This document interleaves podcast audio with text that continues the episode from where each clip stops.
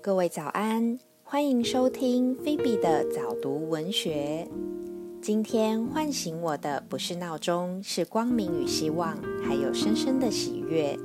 我想把这份喜悦与你分享。接着继续朗读《人生只有一件事》第三章：转动的心念，决定要快乐。在一次朋友聚会时，大家讨论人际关系的处理原则。一位好朋友说：“我这个人从不妥协。”接着陈述他的理论基础：钱用来干嘛？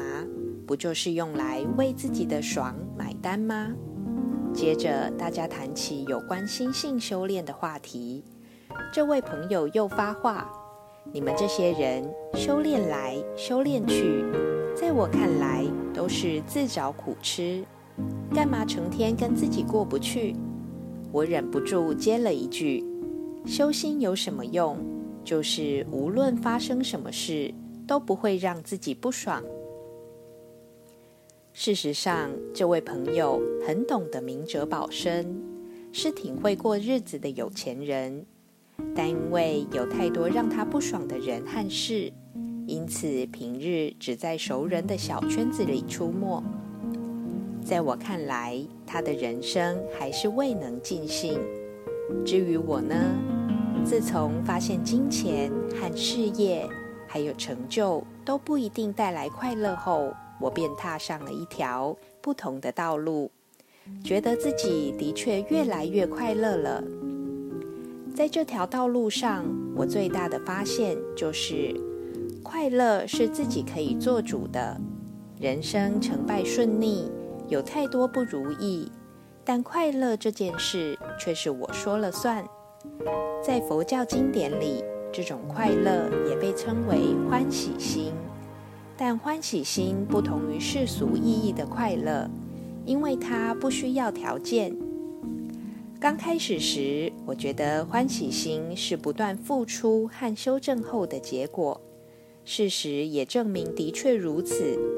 后来我觉得这样还是太慢，不如直接发愿修炼欢喜心更快些。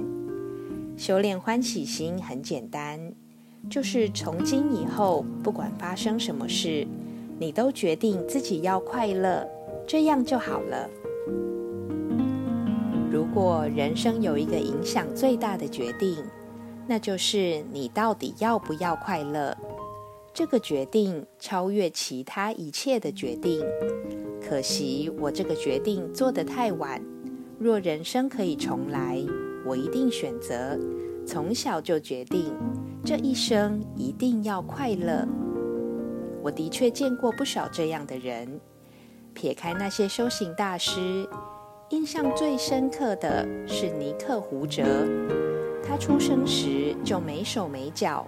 我看过他小时候的影片，他是用脖子和肩膀夹着篮球投篮，真是快乐无比。可见他一定是一个从小就决定要快乐的人。如果他都可以快乐，世上还有谁不可以快乐？决定要快乐以后怎么做呢？也很简单，只要发现自己不爽。就问自己在想什么，找到那个导致自己不爽的念头，直接跟他说“嗨，拜拜”就行啦。重点是别跟他说话，也别跟他握手，尤其不要和他拉扯，要直接说再见。他也许有道理，也许没道理，那都不重要。重要的是他让我不爽。而我已决定这辈子要快乐，这个决定必须坚持。等确定自己没有任何不爽时，有空再慢慢聊吧。快乐很简单，只是一个决定，但要坚守这个决定，却要用一辈子来修正和实践。这个过程并不简单。要不要快乐，你决定了吗？谢谢收听，祝你有美好的一天。